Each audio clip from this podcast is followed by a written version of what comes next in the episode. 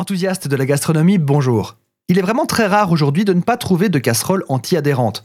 Ces fameux revêtements en téflon noir qui ont fait la marque de fabrique et la fortune de certaines marques. Vous vous doutez bien qu'il n'a pas toujours existé. Avant son invention, on utilisait de la matière grasse en plus grande quantité directement dans les sauteuses et autres poêles. Ou on utilisait des revêtements en émail ou de la fonte, par exemple. Fonte qui, une fois traitée par un procédé qu'on appelle le culottage, devenait légèrement anti-adhésive. Procédé multicentenaire qu'on utilise encore à l'heure actuelle.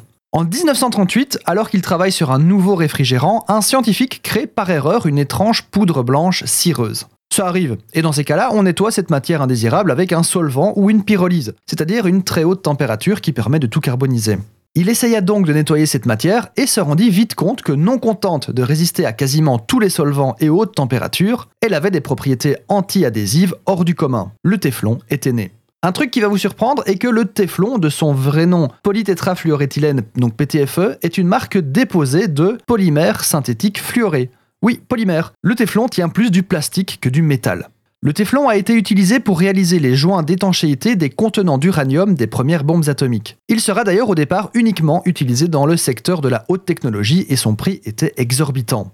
Mais les dates qui nous intéressent le plus sont 1945 où le téflon est commercialisé au grand public et 1951 où la première poêle à revêtement en téflon est commercialisée. En 1956, la marque Tefal est créée. Tefal, marque française, est la contraction de téflon et aluminium.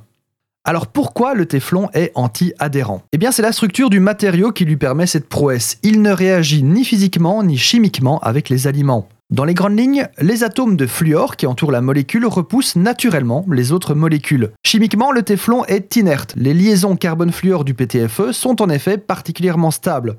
Il est donc extrêmement difficile de les casser. Tout aussi difficile donc pour un aliment de s'y accrocher. C'est sa composition intrinsèque qui en fait le super lubrifiant qu'on connaît. En fait, le vrai challenge a été d'arriver à faire adhérer le téflon à la poêle en elle-même. Et pour cela, on utilisait autrefois une colle appelée le PFOA, qui était un perturbateur endocrinien. Et voilà d'où vient la polémique sur la toxicité du téflon, dont nous parlerons dans un prochain épisode.